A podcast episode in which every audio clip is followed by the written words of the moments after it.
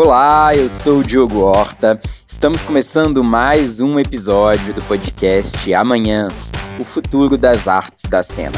Uma iniciativa da Polo BH, com apoio cultural do SESC Minas, que visa promover uma reflexão leve e descontraída sobre as tendências e perspectivas para a cena teatral no pós-pandemia. Aproveita para seguir esse podcast e vamos lá conversar hoje sobre iluminação e trilha sonora. Os nossos convidados de hoje são a iluminadora, metade baiana, metade mineira, que eu tive o prazer de conviver alguns anos aqui em BH. Milena Pitombo, é um prazer receber você aqui. Eu peço que você se apresente aqui para os nossos ouvintes. Oh, prazer enorme estar aqui, te reencontrar, de eu sou Milena Pitombo, como o Diego falou, baiana, mineira, mexicana também, porque eu morei muitos anos depois no México. É, isso fala também um pouco da minha trajetória, né? Comecei é, a trabalhar com iluminação em Belo Horizonte. Tive a grande felicidade de ter uma grande escola que foi uma montagem com Thelma Fernandes iluminando. Imagina, eu começando a ter a experiência de ver Thelma Fernandes iluminando e criando e era para, para o espetáculo Quando Você Não Está no Céu. E a partir daí, né, eu estava ao lado também de grandes feras aí da iluminação, Marina Artuzzi, Rodrigo Marçal, Bruno Sarazoli, é, Gil Vicente, uma galera assim maravilhosa. E aí foi o início de uma grande escola que eu fui depois em Belo Horizonte trabalhando com vários grupos, armar truques, é, uma companhia, criei luz, né, para o espetáculo solo de Júlia Branco, fui para o México, lá também trabalhei muito com, com, iluminação, também atuando, né, eu como, como atriz também, sempre nessas, né, duas é, posições da vida, entre criar luz e interpretar. E voltei para Salvador, né, é, em 2018, Desde então, tenho trabalhado muito com grupos aqui da cidade muito grupos, né, na, na questão de teatro preto aqui em Salvador. E essa sou eu. Ótimo, Milena. Muito bom. E também recebemos aqui, né, o compositor e músico Barulhista. É, a gente estava brincando aqui que eu conheci Barulhista quando ele ainda tinha outro nome. É muito bom ter você com a gente também. Barulhista, também queria te pedir, né, para você se apresentar aqui para os nossos ouvintes. Oi, oi. Eu sou Barulhista. Feliz de estar aqui é, com esse nome. e eu sou músico de teatro agora. Eu já não, não sei mais se eu sou só músico, porque desde 2008 eu entrei para esse mundo, fui picado pelo bicho do teatro. E, e, toda vez que penso música, penso em cena. E vendo uma família musical e, e, muito permissiva no sentido sonoro, nunca me foi negado bater panela. E desde então trabalho com som em cena. Estou feliz de estar aqui. Ótimo, muito obrigado. É uma alegria enorme para a gente também receber vocês dois aqui, é, para dividir esse papo né, tão importante. E para a gente começar, eu queria pedir para vocês situarem um pouco, né, os nossos ouvintes aqui sobre é, as funções, né, que vocês aí desenvolvem no teatro, na iluminação e, né, na trilha sonora, composição, enfim. Então, Milena, podemos começar com você, assim, como que você traduziria, digamos assim, para o nosso ouvinte o que que é né, a, a iluminação, como é que você vê essa, essa função no teatro? Iluminação, para mim, é tudo, né? Ela é uma dramaturgia para mim também, porque se você for pensar em uma cena, você pode criar tudo com a luz, né? De acordo com, com o movimento, com a ideia que se queira transmitir. Então, eu acho que a, a, a iluminação também faz parte de uma dramaturgia até historicamente, né, o, os espetáculos antes de existir luz elétrica, eles eram iluminados com velas, a, a, luz do sol era a forma de iluminação né, nos teatros gregos. e a gente, depois que tem né, a entrada do, do, do, do espetáculo para dentro de uma caixa cênica e vem a luz elétrica, há uma grande revolução na história do teatro. Né? Há essa possibilidade que antes não existia de um blackout. Né? E a partir desse blackout você pode transformar, você pode dar um salto no tempo de uma maneira completamente diferente. Então, essa grande revolução trouxe várias ideias de construção. Então, sempre quando eu vejo iluminação, para mim, é um pensamento dramatúrgico também, que, claro, está envolvido com toda a criação, que é o que é uma direção, o que vem de um figurino, qual é o cenário, né? Mas é uma construção é, dramatúrgica que nos dá infinitas possibilidades. Com a trilha também viu barulhista, né? Eu já estava me sentindo excluído. Não, que absurdo, né? É, não, com a trilha também, porque é isso, né? Se eu boto uma cena e eu boto uma trilha maravilhosa, super densa, a iluminação ela vem em conjunto construir isso. Isso, e aí diga lá então, barulhista, como é que você vê essa a trilha sonora aí hoje em dia, não só, né, a trilha, acho que é inclusive mais do que isso, né, essa música é para teatro, né, assim, acho que as coisas vão, vão mudando e vão ganhando outras é, outras perspectivas, inclusive, né? Mas é esse universo todo aí da música na cena, como é que é isso para você, então? Eu vou começar me valendo de uma resposta de uma outra pessoa. Eu passei uma tarde com o Marco Antônio Guimarães na casa dele há, há alguns anos, que é o compositor e fundador do Acti. E eu tava na, na, na sala Sim. do cara que fez a trilha do ensaio sobre a cegueira, entre muitas coisas. E aí eu perguntei para ele exatamente isso. O que, que era trilha sonora para ele? E ele respondeu que trilha sonora era a arte da humildade. Porque enquanto músicos a gente se vê muito num lugar egocêntrico de que todas as escolhas sonoras são nossas. E quando a gente cai na trilha, nesse ambiente coletivo do teatro, do cinema, a gente se vê diante de escolhas de outras pessoas e principalmente da direção. Então, muitas vezes a gente cria uma, uma peça inteira para que pode ser recusada, porque o olhar da direção é outro. Então, você está sempre em função do olhar de outras pessoas. E acho importante dizer isso porque muitas vezes no início, quando eu comecei a fazer trilha, eu fiquei muito triste de ficar uma semana compondo e no final a, a cena caía. Tipo, essa cena não existe mais. E eu falei, pô, mas eu tô há uma semana compondo. E, e, com o tempo eu fui entendendo que não é música, né? Trilha sonora não é música.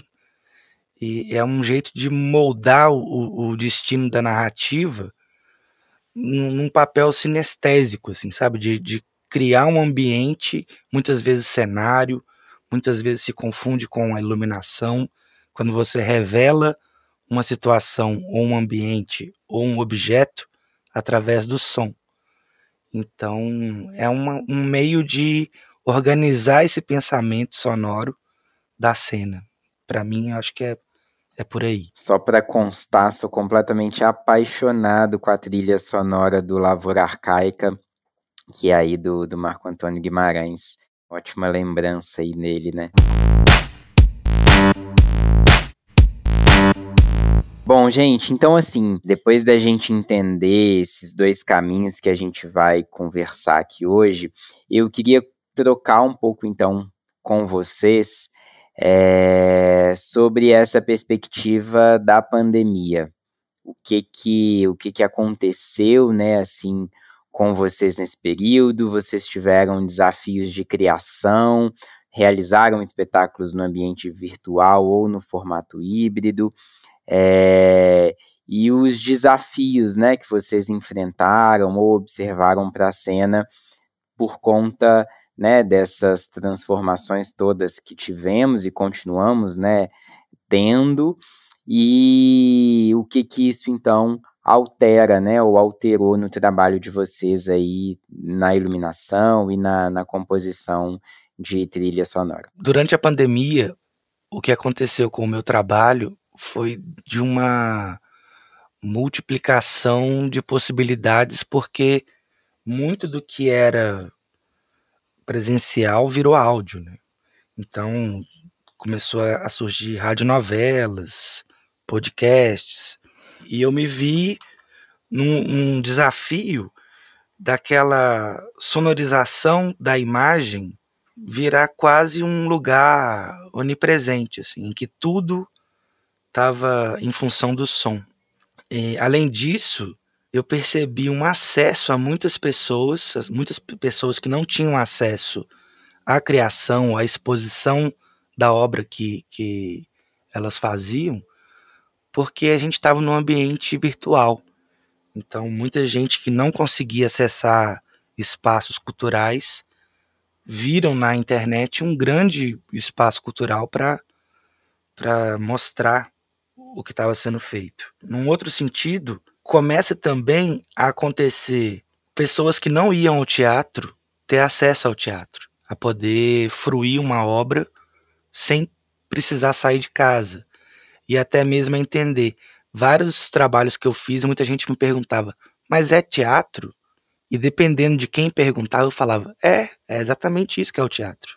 Quase como uma forma de capturar essa pessoa para depois quando voltar e ser presencial, ela poder ir com a ideia da experiência que ela teve, fala: "Não, eu fui ao teatro pela internet e agora eu vou presencial." Então é uma maneira também de criar o acesso a essa pessoa que não tinha esse costume de experimentar esse lugar, ainda que não seja o lugar clássico do teatro, de sentar e, e, e observar a cena. Esse é o aspecto que eu acho que é positivo, assim, o acesso a pessoas de, que não iam e o acesso a pessoas que não conseguiam fazer ter esse público. E o aspecto negativo é esse é também esse lugar do desafio de, poxa, até hoje eu só fiz assim. Agora eu preciso aprender e beber muito do cinema, beber muito do rádio, para poder reinventar essa maneira de fazer. Né? Uma, uma, uma conversa há pouco tempo que eu tive com uma diretora que ela falou: Acho que quando voltar, não sei se eu vou saber fazer mais, porque tenho feito tanto assim, desse jeito, que, que agora eu não sei como é que eu vou fazer de novo.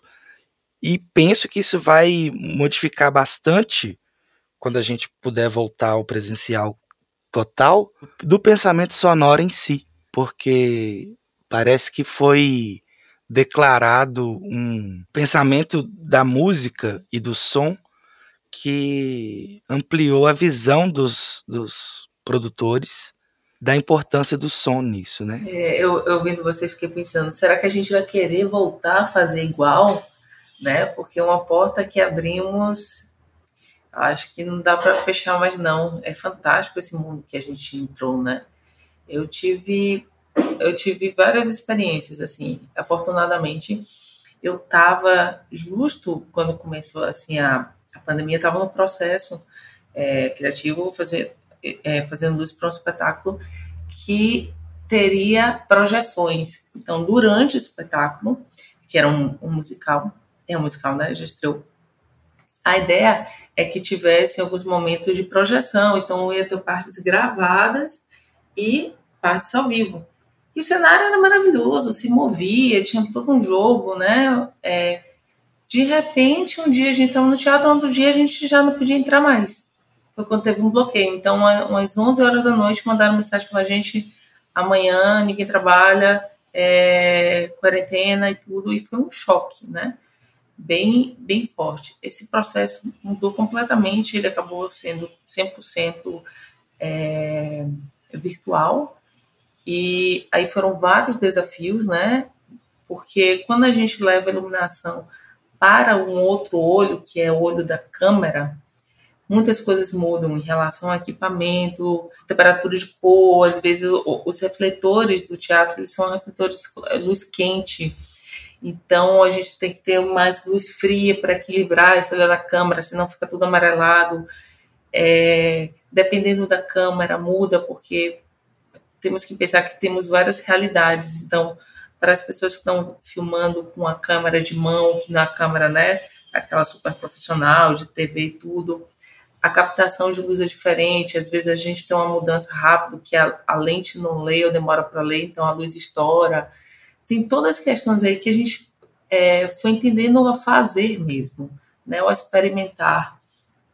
Eu tive a possibilidade, graças ao Jorge de Portugal também, de junto com outras duas iluminadoras aqui baianas, temos um curso de iluminação para mulheres que foi focado assim na pandemia de criações, né? Elas tinham projetos e a partir de casa, o que que a gente tem em casa que eu possa usar para iluminar o meu projeto e trazer também esse novo essa nova realidade da gente de poder criar e produzir nas nossas casas, né? Videoclipes, é, cenas, né? E tudo isso através de uma, uma iluminação muito mais possível. O projeto chama Ilumina e foi fantástico, porque a gente tem várias possibilidades de iluminar, né? Teve uma, uma das, das mulheres que fez com vela, fogo, né? É, aquela, aquela lâmpada de LED que é tipo, não a de Natal, aquela mangueirinha, né? Então, há várias possibilidades que a gente também volta, né? A pensar o que é isso, o que é iluminação. A iluminação está muito além também desses refletores né, convencionais de teatro que temos, né? Mas em relação à composição de espetáculos, foram várias várias experiências assim da gente entender, encontrar, pensar que agora é sim outro olhar. É, eu tivemos que mudar muito e estamos ainda em processo de muitas mudanças que eu acredito que foram muito mágicas. É uma coisa que eu acho que a gente não vai voltar meio a fazer como fazia antes na grande maioria dos espetáculos. É bom saber que agora também, enquanto você está apresentando aqui, tem pessoas que podem estar em outras cidades, outros estados, outros países acessando a isso. É uma mudança muito importante, assim. Apesar de eu ter sentido também um momento inicial, assim, um grande desespero de falar, pronto, acabou, os teatros fecharam, acabou minha vida, e agora que será de mim, né? Mas foram experiências muito enriquecedoras. Ótimo. A gente vem sentindo um pouco isso, assim, né? O tanto que é um aprendizado, né? Que, que foi realmente sendo construído com o tempo. Nas primeiras, né? O, o, o primeiro choque da, da pandemia e agora, né? Depois de um ano e meio, é, como que a gente né, do teatro já vê outras possibilidades aí entende tudo o que aconteceu com outro outro olhar já. Nesse sentido, barulhista, a gente teve experiências aí, né, não só de trilha sonora, mas também de plataformas de uso, né, de, de meios, de dispositivos que extrapolaram também esse esse lugar só da câmera. Então queria que você comentasse um pouco sobre isso, como que isso funcionou, como que isso provocou os compositores. Pois é, os teatros no geral, os teatros, o lugar teatro, quando a gente anda pelo país, a gente encontra sempre o, o equipamento em som estéreo, né? Com duas caixas na nossa frente nas laterais do, do palco. E isso é um limitador, né? Você pode usar aquilo ali. Em algumas exceções você tem caixas atrás, uma caixa central, ou mais caixas. Mas no geral o que você tem é o som estéreo. E dependendo da posição que você está sentado no teatro, você vai ter uma experiência completamente diferente de quem está no meio, de quem está na frente, de quem está no fundo. Então acaba sendo uma, uma observação muito pessoal de cada espectador. Quando a gente vai para uma plataforma, a gente tem a possibilidade de uniformizar essa experiência. Claro que a gente vai depender do equipamento, né? Da pessoa, a pessoa que assistiu ouvindo pelo celular, ouvindo pelo fone, ou pela televisão, ou pelo rádio. E, e, mas no geral você consegue uniformizar mais a experiência do espectador. Isso fez com que as pessoas pudessem experimentar e comentar do mesmo ponto de vista ou ponto de escuta no, no, no caso da minha linguagem. Mas é um, é um lugar que também, pensando um pouco no que a Milena disse, vai voltar, quando a gente voltar, vai ter que ser repensado também, né? porque aí perde-se um pouco dessa orientação. Né? Há, é, há pouco tempo teve o Grande Sertão Veredas, uma montagem da BLS em que todo mundo usava fone, né? E, e, foi bem pré-pandemia, assim.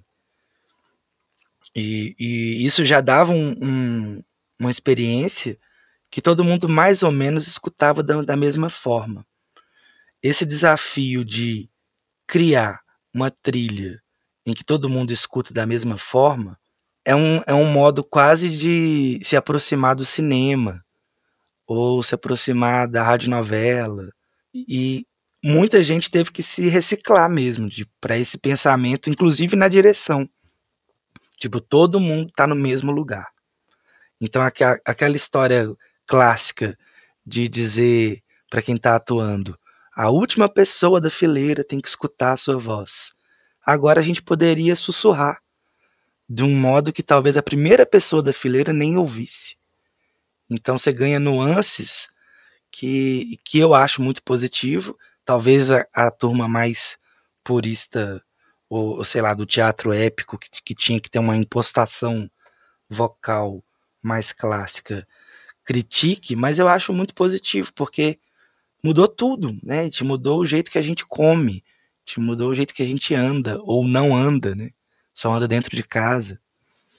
E ao mesmo tempo aproxima do ouvinte, porque muita coisa sendo feita dentro de casa, você tinha ali, durante a cena, no ao vivo, um avião passando.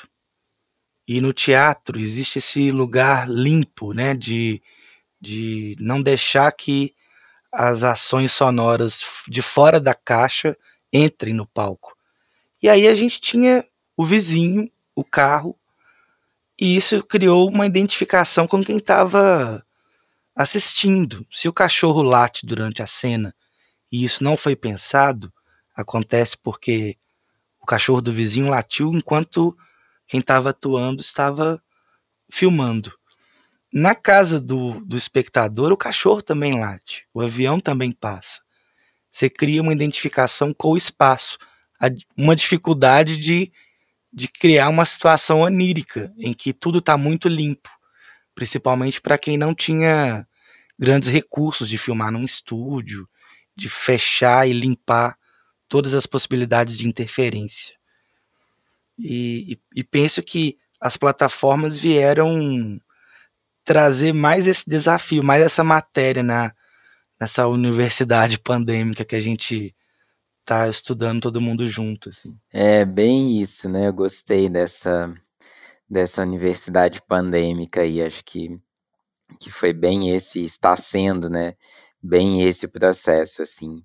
E Milena, você já comentou pra gente aqui, né, dessa dessas perspectivas da, da iluminação e trouxe um pouquinho aí as questões da câmera e tal. E eu queria que você falasse um pouco, assim, né, a gente refletisse um pouquinho sobre o híbrido, né?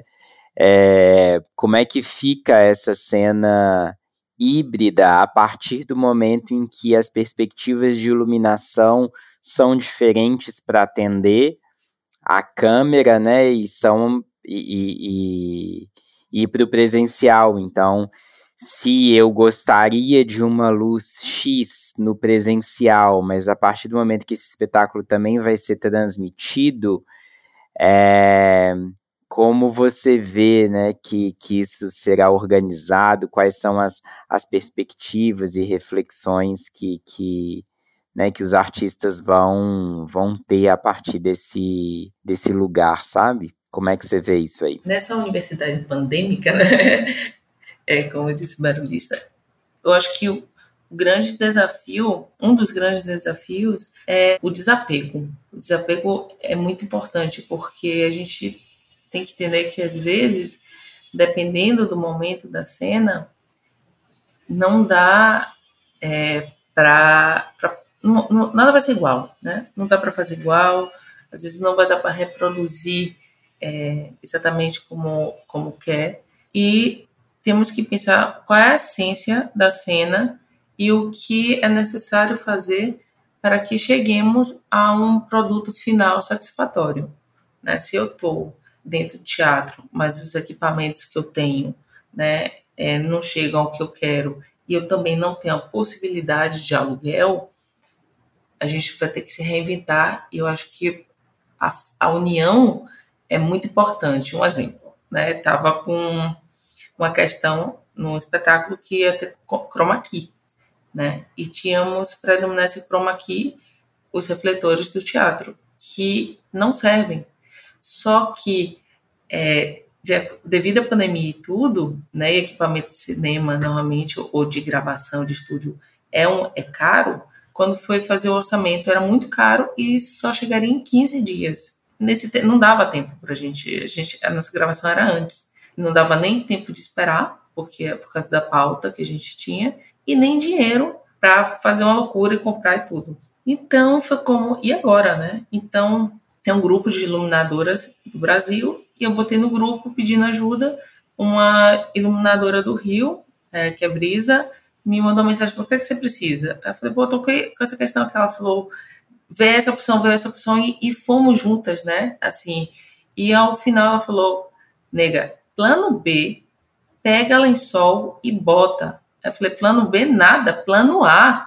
É agora, sabe? Não tem tempo nem de ver se o filtro vai dar certo. Então, são esses momentos que eu acho que essa construção coletiva, esse apoio, eles são muito enriquecedores, porque eu, eu, eu trabalho com tantos espetáculos sem, sem recursos, como outros com mais recursos, dentro de um teatro com vários refletores, com poucos refletores, né? Então, isso muda a cada segundo né? E na verdade eu amo isso, né? Cada segundo você tem que ir se reinventando de acordo com o que você tem, com o que você pode criar, né? Com o que pode dar aquele ambiente que às vezes é isso, eu voltar e falar, olha, aqui só precisa de uma lâmpada normal de casa, um abajur, né? Não, aqui é uma vela, não dá para entrar, o sol está entrando aqui e é suficiente, bota só um rebatedor, né?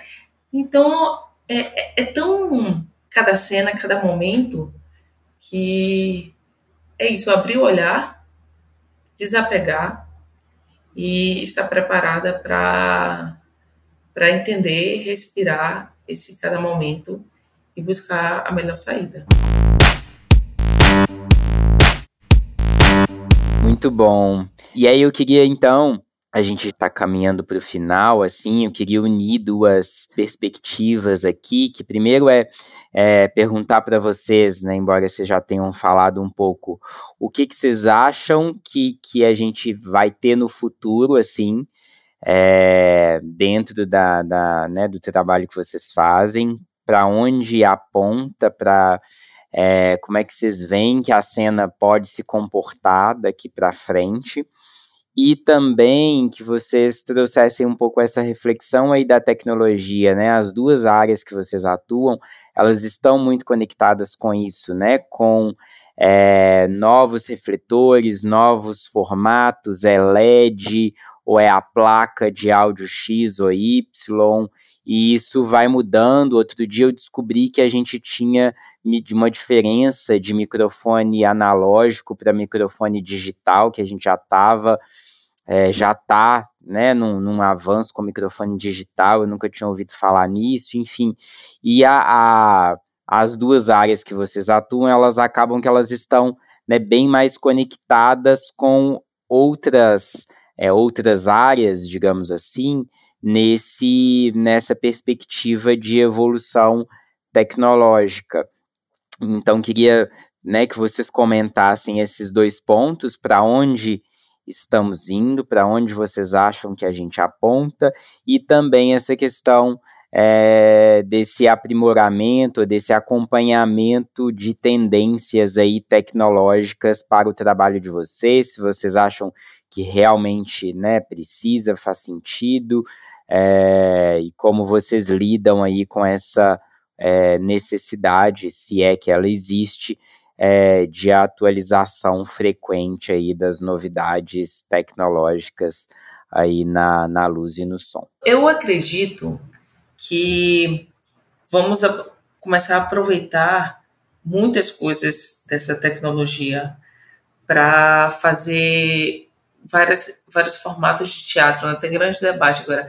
É teatro, é teatro digital, é, é, é meio cinema, né? Estamos buscando muitos nomes também nesse momento, mas eu acho que vai chegar um momento que vai ser isso. É, há várias formas de fazer teatro né, que encontramos. E até agora há festivais, né? Eu acredito que alguns dos festivais desses que existem agora é, não deixariam de existir em relação a você poder agora gravar em casa ou alugar né, a porta de teatro, gravar um espetáculo e ele fazer parte de um festival virtual. Né? E, isso abre portas para várias possibilidades de usar a tecnologia a nosso favor. Né? Hoje temos refletores de LED, onde você tem um controlezinho e que o seu controle pode estar na mão, você mudar a cor, mudar a temperatura, e ali você pode fazer uma cena olhando para o computador e iluminando de acordo com isso, se, se isso tiver no, na sua ideia. Então, há muitas possibilidades. Né? Posso fazer uma instalação na, deixar uma luz fixa e, e, e, jogar com isso, porque a câmera, quando ela muda, eu mudo o meu espaço. Então, ao mudar isso, ao mudar a câmera, eu mudo a minha iluminação. Então, eu posso deixar uma luz já instalada, é, com a qual eu jogo, eu brinco, e é muito simples, né? Então, tem tantas possibilidades aí que eu acho que a gente só vai somando, somando, somando, somando e vendo inúmeras possibilidades de, de fazer né, formatos híbridos. Porque antes a gente tinha muita coisa da, da projeção, né? Às vezes a projeção com as luzes era como muitas novidades, e agora há inúmeras coisas que podemos fazer e experimentar e criar não sei, eu acho que o cada vez mais tá mais. Ah, programa também, né? Tem programa que você coloca no computador, você usa LEDs e no próprio programa você pode deixar tudo pronto para ligar, desligar em um tempo que você quiser fazer. E se você tiver ali concreto o que você está fazendo, né, numeradinho, é, cenas por tempo, você aperta o play e vai embora. Né? Então, tem muita coisa, tem muita coisa pra, ainda que vai chegar, tem muita coisa ainda para que, que chegou e a gente tem que entender como usar mais, né? Estamos nesse momento de, de entender, ah, aqui a gente pode mais, pode mais, né? Então, para mim também reforço de novo esse lugar do coletivo. Né? Eu acho que estamos nos unindo de novo e, e conversando e sugerindo e, e, e, passando quando entendo, poxa, você viu já isso aqui que faz isso aqui, olha que bacana. Então, essa, essa construção coletiva, esse encontro nosso de novo, de fortalecer né, o, nosso, o nosso espaço, ele é fantástico e nos levará a lugares ainda impensáveis, acredito eu. Bom, para o futuro, primeiro eu penso que vai ser cada vez mais rara aquele, aquela informação que, que pede para o espectador desligar o celular. Eu acho que cada vez mais vai ter nos teatros a possibilidade de assistir um, um espetáculo com o celular ligado. E, e, e isso faz com que a matéria-prima do, do, do, do teatro, que são as relações humanas, sejam potencializadas. Porque agora as pessoas que não tinham um, entendimento muito profundo sobre essas tecnologias que a gente tem, as pessoas começaram a ter, né? A gente começa a ver a Teuda Bara fazendo intervenções dentro do, do Telegram, dentro de pessoas que a, a Teuda queria tocar trompete, falar texto, rir um pouco e agora você tem ela com dispositivos na mão. Então isso deu uma, para usar uma palavra da moda, uma horizontalizada nas tecnologias todas, nas altas e nas baixas tecnologias. Então, eu não sei se eu posso fazer essa profecia, mas penso que as pessoas vão ir menos ao futebol e mais ao teatro. Eu tenho uma visão muito de um boom de teatros lotados e, e talvez torcidas organizadas com camisas de companhias de teatro. Acho que, que pode acontecer muito isso de dessa fome de relação, de, de ter uma, uma fome de se ver nesse lugar, sabe? Porque vai ser um pouco impensável não ter essa resposta da pandemia em cena, sabe? Principalmente na questão de texto. Certamente as pessoas estão pensando o pós-pandêmico enquanto dramaturgia também, né? Já que a gente está tão é, é, bagunçado nesse lugar. E, a, e eu acho que é isso, é a fome de tecnologia, a fome de relação humana e de conversas a respeito, a ponto de você sair do espetáculo e ele continuar na sua tela. Que as deusas te ouçam, viu, barulhista? Porque eu acredito também que esse novo lugar que chegamos no teatro alcançou um público que ainda não, não, não tinha alcançado, né? Porque a gente é, ir ao teatro para as pessoas é como uma coisa um pouco improvável, né? Tipo, ir ao teatro, então as pessoas acham tão caro às vezes, mas não acha caro o jogo de futebol, né? Que você gasta às vezes muito mais. E acredito que vários vários espetáculos gravados que chegaram a várias casas que não chegavam antes abriram portas que realmente vê uma mudança aí, viu? É, é porque eu fico pensando que a gente descobriu um jeito de fazer Sim. e as pessoas descobriram um jeito de ver, né? Uhum. Tipo, ah, então é isso que é o teatro. Então é, é, é, é bacana, é assim. né? Eu achava que era chato. Exato. Ah, não é só pra rir. Teve, teve uma pessoa que comentou isso num espetáculo falou: Nossa, eu saí muito triste. Eu achava que eu só podia sair rindo. Ótimo essa universidade toda, então, né? E eu fico muito, muito feliz também, viu, Barulhista, com essa profecia aí, também torcendo para que ela ela se concretize. Eu, eu já falei isso mais de uma vez, assim, que eu achava que nesse retorno a gente teria uma, uma, uma procura alta para o teatro de novo, para a experiência presencial de alguma forma, né? De novo alta mas concordo muito que, que ela, na verdade, pode ser uma procura geral, né, pelas experiências virtuais, pelas experiências presenciais, pela experiência, pelo encontro, né, no final das contas. É, bom, gente, chegamos aqui ao nosso final já, né, precisamos encerrar. É, mais uma vez quero agradecer vocês, né, pela presença, pela conversa, pelo papo. E queria então passar a bola para vocês uma última vez, para vocês se despedirem, deixarem aí, se vocês quiserem, seus contatos, seus arrobas, enfim, dar sua última contribuição, sua última fala aí para a gente encerrar. Muito obrigado pelo convite. Eu fiquei muito feliz. Eu gosto sempre de conversar sobre teatro e sobre fazer artístico no geral. Acho muito importante ouvir profissionais de outras linguagens. Fiquei feliz de conhecer Milena Espero que a gente trabalhe junto, porque nessa conversa curta que a gente teve aqui, eu percebo um debruçar seu sobre a cena e acho que é, é com esse tipo de gente que é gostoso de trabalhar, né? De, de, de fazer coisas. E queria dizer também que o meu arroba é barulhista e eu tô sempre aberto para poder trocar, porque eu acho que a gente só consegue as coisas assim mesmo, trocando. Eu geralmente converso muito com quem está começando, porque é um lugar muito novo e eu também, apesar de estar tá mais tempo, me sinto sempre começando quando encontro alguém que está começando, porque me vejo nessa pessoa. E e é isso. Muito obrigado. Feliz de conversar sobre isso e que a gente possa se encontrar em breve e talvez falar dessa conversa com saudade e com uma cerveja gelada. E uma cachaçinha. Obrigada, é um prazer enorme daqui é, conhecer Barulhista.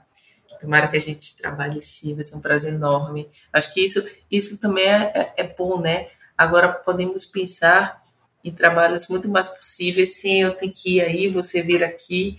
Há umas novas maneiras de construções que há encontros e reencontros muito maravilhosos. É, isso, isso me anima muito. E, e isso, agradecer muito. Estou muito feliz de poder conversar, trocar uma ideia, falar sobre criações, ouvir sobre trilha sonora. Eu acho um mundo fantástico. Eu sempre falo que é um mundo fantástico, que eu gostaria de conhecer mais, porque eu acho que quanto mais a gente conhece o, o, o, outro, né, o trabalho de toda a equipe de produção de espetáculo, a gente pode aperfeiçoar ainda mais o nosso trabalho, porque é nosso trabalho coletivo, né? É extremamente coletivo.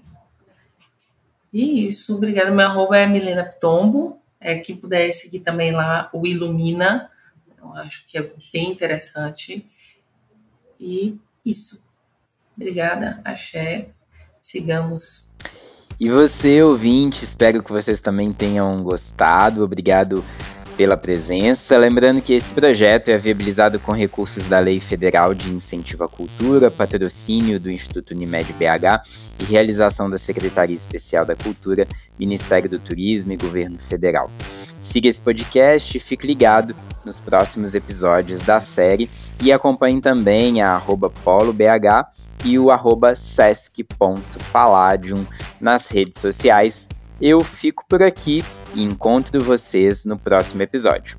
Até lá!